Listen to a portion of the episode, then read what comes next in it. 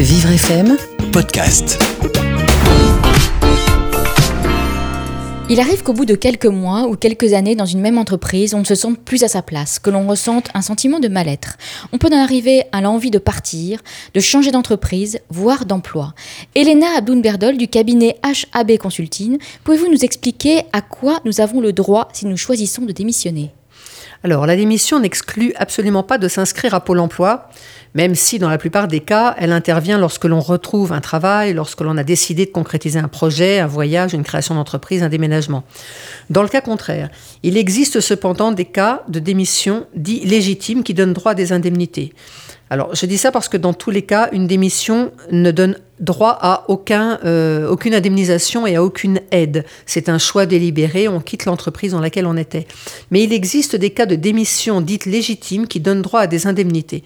Il y en a une dizaine, alors je vous en ai cité les sept plus courant, être âgé de moins de 18 ans et suivre ses parents ou tuteurs, quel que soit le motif de leur changement d'adresse, la démission pour suivre le conjoint ou le concubin, s'il déménage pour un motif professionnel, la démission pour suivre le futur conjoint, mais dans ce cas, le mariage doit avoir lieu dans les deux mois du départ, la démission d'un contrat emploi-solidarité ou d'un contrat local d'orientation pour exercer un nouvel emploi ou pour suivre une formation qui s'interrompt euh, en période d'essai ou en cas de formation, la démission d'une entreprise qui a cessé de payer les salaires, malheureusement cela peut arriver, la démission d'une période d'essai qui ne peut excéder 91 jours alors que licencié d'un précédent emploi sans avoir été inscrit comme demandeur d'emploi, et la démission d'une période d'essai avec euh, une rupture du contrat par l'employeur en période d'essai n'excédant pas 91 jours et justifiant de 5 années d'affiliation continue au régime d'assurance chômage avant.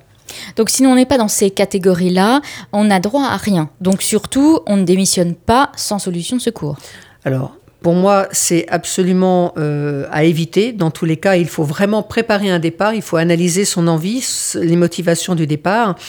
Il faut se méfier des coups de tête qui peuvent entraîner des décisions irréversibles. Vivre une situation inconfortable dans son poste, son service, sa société doit être traité en amont afin de rebondir et de ne pas se retrouver sans rien du jour au lendemain.